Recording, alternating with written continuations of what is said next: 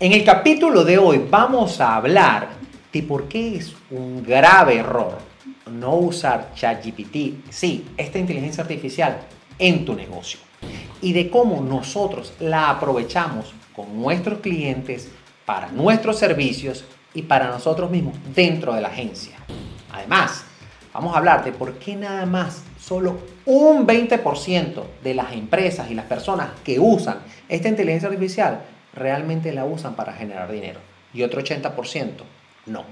Pero aquí estoy con Jorge que ve toda la parte de, de, automatizaciones, ingeniería, para que nos dé su insight, para que nos dé por qué está sucediendo esto y cómo realmente podemos aprovechar esta herramienta para empezar a escalar nuestro negocio.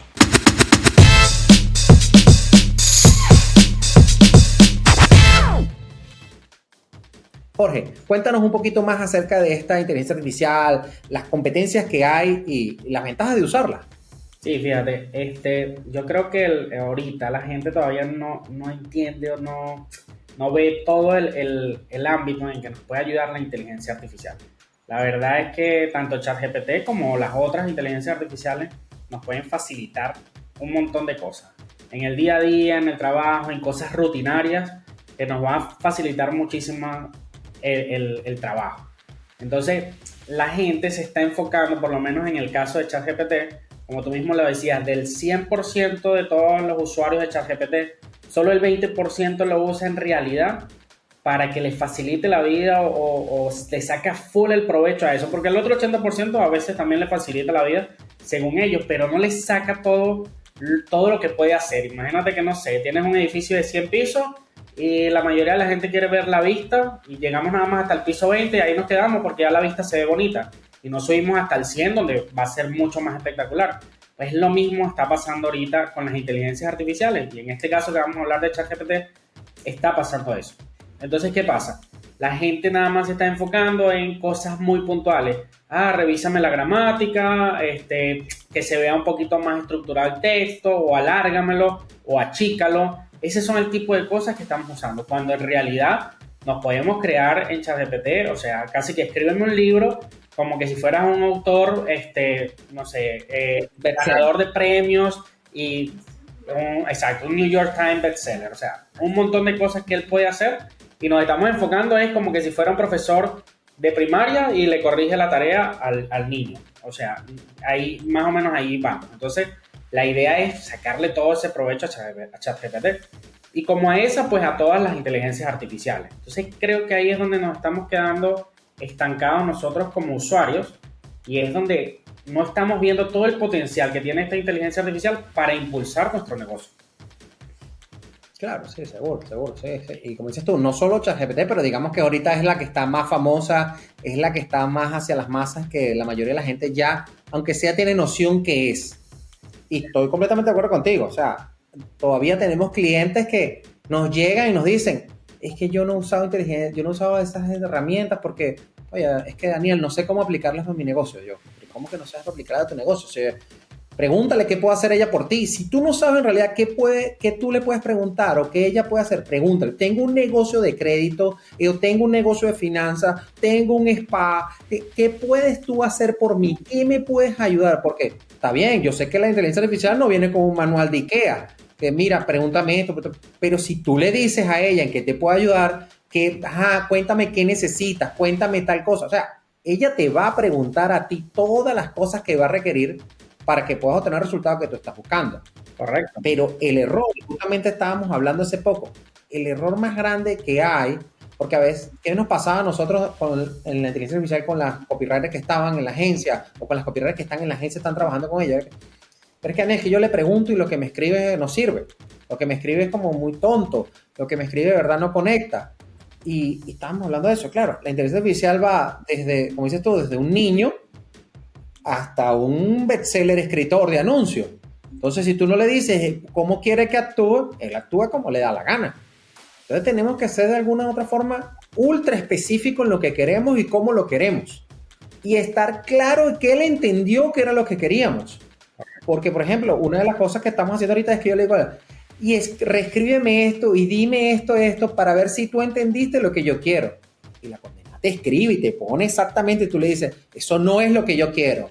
es esto, esto, esto, y le vuelve, y, y como dices, vas echándote coñazo y peleas con ella hasta que ya ahí sí te va el texto y te dice, ahora sí estamos hablando, esto es, y grábatelo y ponle este nombre como si fuera un archivo en tu memoria. Se va a llamar, no sé, framework de copy para anuncios de Facebook. Y cuando yo te nombre a ti ese, ese nombre así, tú lo vas a buscar en tu base de datos que tenemos en conversación y me vas a escribir sobre ese framework. Es correcto, sí, es que ahí entra mucho lo que es la ingeniería de promo, que todos lo vemos como algo wow, súper complicado, donde hay que tener mucha lógica y todo esto. Y en un principio eso era así. Las inteligencias artificiales al principio eran mucho más limitadas, entendían mucho menos cosas y les tenías que hablar de una forma específica para que te entendieran.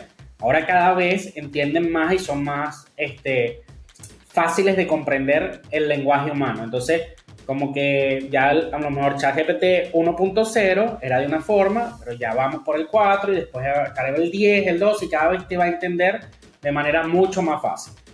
Además de que ahora los ingenieros en PROM han sacado herramientas que lo que te ayudan es eso. Tú le escribes en palabras coloquiales tuyas y él te va a generar un prompt de cómo se lo vas a decir a la inteligencia artificial para que la inteligencia artificial pues te pueda entender. Pero mientras más específico tú seas, como mismo decía, con la inteligencia artificial, mientras tú más desmenuces toda la información, y todo lo que quieres que ella haga es mucho más fácil que ella lo pueda este, realizar y vaya directamente a lo que tú quieres lograr. Porque si no es mucho a, a la libertad. Y bueno, como cada quien nos pasa a nosotros humanos, que cuando nos dan a veces una tarea, mira, hay que hacer esto, y uno lo hace como uno cree, porque no tienes un manual o unas directrices donde esto es así, así, asado. Lo mismo pasa pues con la inteligencia artificial y mucho más que apenas está creciendo. Entonces como que si tú no le especificas muy bien cómo lo va a hacer y cuáles son los requerimientos que tiene para hacer esa tarea, pues él lo va a hacer a su mejor criterio. Y la inteligencia artificial como uno es como un poco floja. Ella va a buscar la manera más fácil de realizar la tarea, sin que tarde mucho, porque ¿qué pasa? Si tú le dices, escríbeme un texto, ah, ok, él te escribe un texto de cinco líneas, pero tú no vas a especificar la cantidad de líneas que necesitaba. A él le parece que cinco líneas está bien. ¿Por qué? Porque tarda menos en darte una respuesta, por lo tanto él siente que es más eficiente. Pero para ti, o sea, eso no sirve. Entonces tú le tienes que decir, me vas a generar un texto de 50 líneas, de tantos párrafos, o sea, o tantas cuadrillas. Ah, y ya ella sabe, y no importa que se tarde una hora generándolo, ella sabe que tú estás necesitando eso. Entonces hay que ser así. Hay que, hay que ser, o sea, lo que yo veo es que hay que ser ultra, ultra específico. O sea, yo no le puedo decir, hazme un, ah, mira, ¿sabes qué? Como uno dice, mira, pásame aquello que está encima de eso, la cosa ahí. Y claro, si tú le escribes exactamente eso a la inteligencia artificial, te escribe cualquier cosa que se le ocurra. En cambio, le tengo que decir, mira, pásame el cuaderno amarillo con rayas verdes que tiene 50 páginas, que está encima de la mesa redonda blanca que está sobre el... O sea, tengo que ser extremadamente específico para que entonces me pueda dar lo que yo quiero. Porque si no, se va, prácticamente se va por las ramas. Y como dices tú, él está buscando eficiencia. Tú me pediste son cinco líneas, no me dijiste de qué, de cómo, de cuándo, para qué, para qué público, para qué nicho, sobre qué vamos a hablar, cuáles son los puntos de dolor. O sea, hay que darle data y data y data y data y data para que haga el trabajo eficiente, pero también el que uno quiere.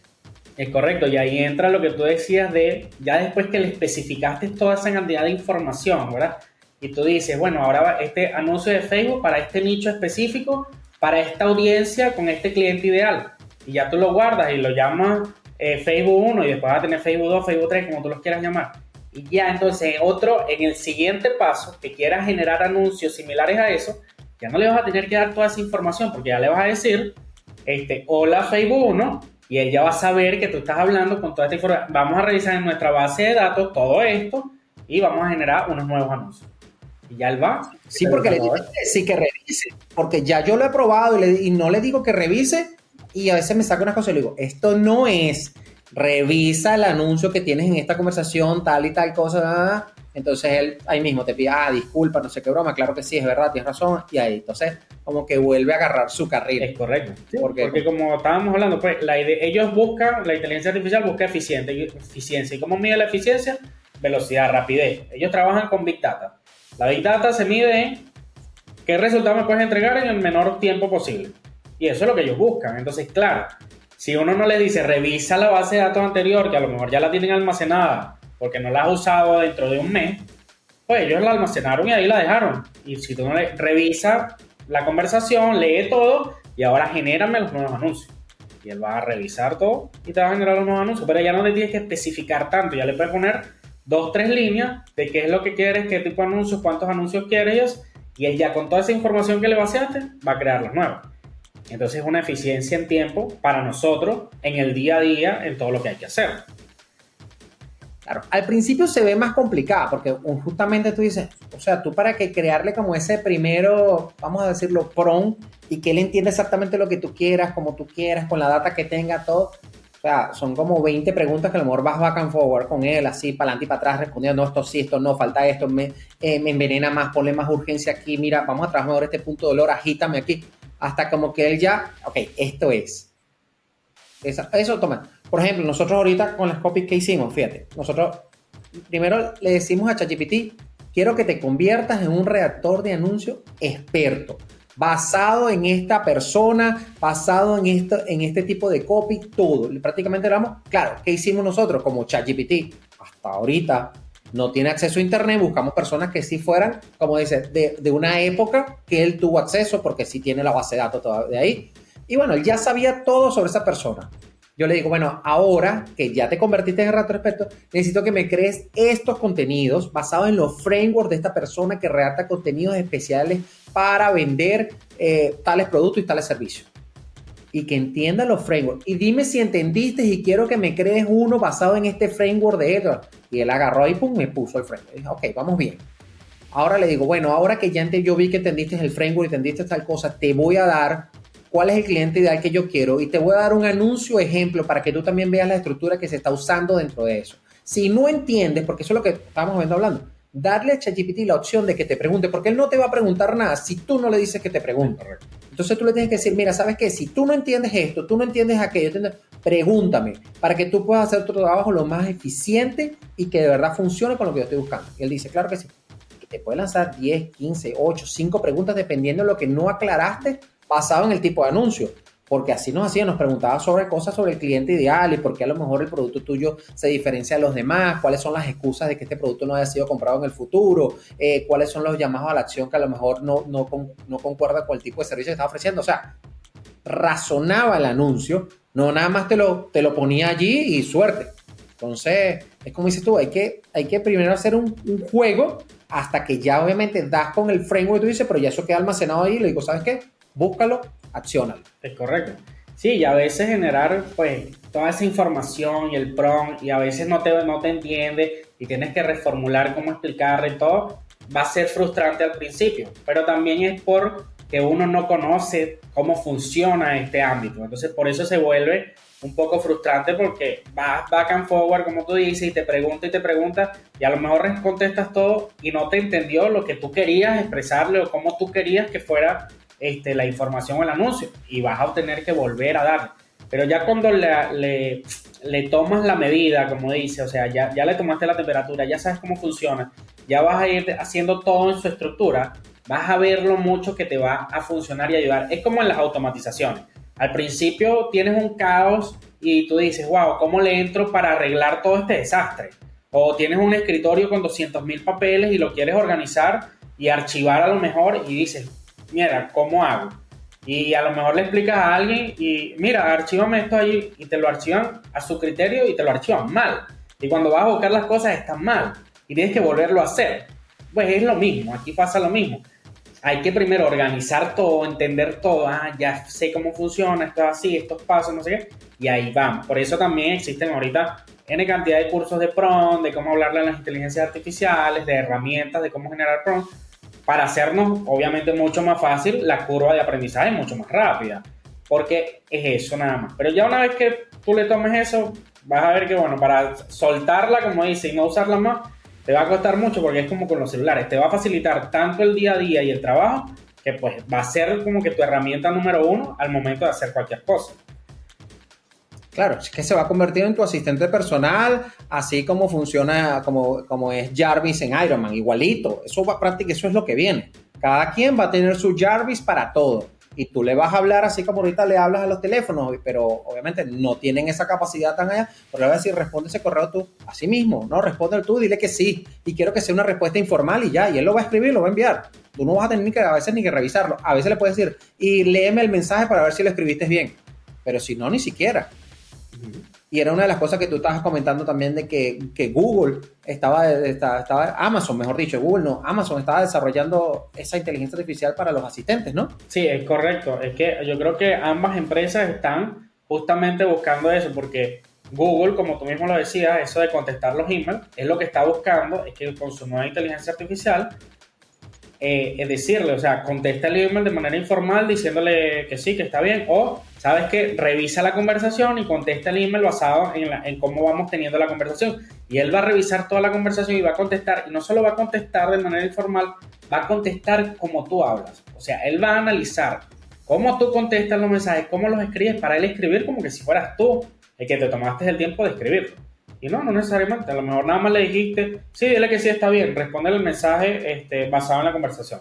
Entonces, ah, mira que sí está bien la reunión para mañana a las 11 tal, confirmándole, pero tú no le dijiste. La reunión para mañana, 11 de la mañana, nada de eso. Él lo vio en la conversación y lo puso ahí. Y a lo mejor te agendó en el calendario y toda la reunión de una vez, ya simplemente tú hablando con ellos.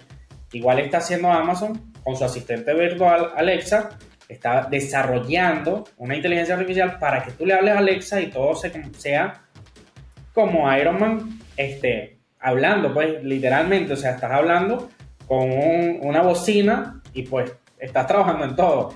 Agéndame esto, léeme esto, no entiendo esto, mira, sácame eh, un pre-release de tal cosa o tal cosa y él lo va a ir haciendo, te lo va a mandar por correo, sin necesidad a veces tú de sentarte en un computador y, y abrir una aplicación ni nada simplemente hablando a lo mejor en el teléfono si tienes Alexa o con una bocina.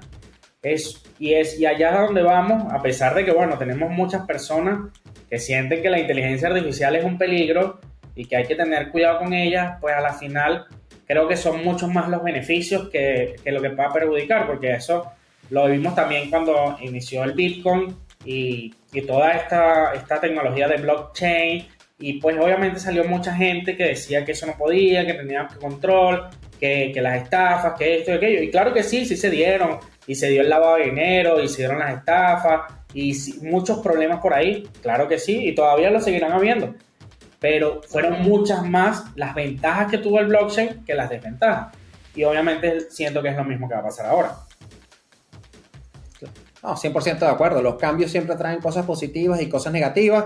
Y lamentablemente todavía tenemos, sobre todo, eh, diría, mi generación, eh, viene mucho con la mentalidad de Terminator. Entonces siempre estamos muy fatalistas en que la inteligencia artificial Skynet va a venir y va a destruir el mundo. Pudiera pasar, obviamente no se pero digamos que es algo que no, no, hasta ahorita con la inteligencia artificial que está, no, no va a suceder. Entonces, pero bueno, ya para cerrar, una de las cosas que tienes que hacer implementar ChatGPT en tu negocio de manera urgente. Las inteligencias artificiales no es algo trending, no es una ola, no es algo que se puso de moda. ¿okay? Las inteligencias artificiales llegaron para quedarse y van a mejorar y cada vez van a ser mucho más completas y cada vez van a hacer más cosas dentro de tu empresa. Entonces, es como que tú quisieras, mira, ¿sabes qué? Yo todavía voy a usar la máquina de escribir porque yo me siento cómodo en una máquina de escribir cuando sabemos que todo el mundo usa los celulares y las computadoras. Exactamente lo mismo. Entonces, tienes que empezar a cambiar la mentalidad. Al principio te va a tomar una curva de aprendizaje y vas a sentir que te tardas el doble, el triple. Haciendo las cosas, sí, pero eso créeme las primeras veces. Después, ya la inteligencia artificial la vas a aprender a manejar de una forma y va a tener tanta data tuya que va a poder generar cosas mucho más rápido que las que tú lo podrías hacer. Entonces, aprovecha ChatGPT y aprovecha las otras inteligencias artificiales que están en el mercado para que puedas empezar a automatizar tu empresa, para que puedas empezar a crear nuevas cosas en tu empresa y puedas escalar tu negocio. Para cerrar, una de las cosas que tienes que hacer, implementar ChatGPT en tu negocio de manera urgente. Las inteligencias artificiales no es algo trending, no es una ola, no es algo que se puso de moda. ¿okay? Las inteligencias artificiales llegaron para quedarse y van a mejorar y cada vez van a ser mucho más completas y cada vez van a hacer más cosas dentro de tu empresa. Entonces es como que tú quisieras, mira, ¿sabes qué? Yo todavía voy a usar la máquina de escribir porque yo me siento cómodo en una máquina de escribir cuando sabemos que todo el mundo usa los celulares y las computadoras exactamente lo mismo. Entonces tienes que empezar a cambiar la mentalidad. Al principio te va a tomar una curva de aprendizaje y vas a sentir que te tardas el doble, el triple haciendo las cosas. Sí, pero eso créeme las primeras veces. Después ya la inteligencia artificial la vas a aprender a manejar de una forma y va a tener tanta data tuya que va a poder generar cosas mucho más rápido que las que tú lo podrías hacer. Entonces, aprovecha ChatGPT y aprovecha las otras inteligencias artificiales que están en el mercado para que puedas empezar a automatizar tu empresa, para que puedas empezar a crear nuevas cosas en tu empresa y puedas escalar tu negocio.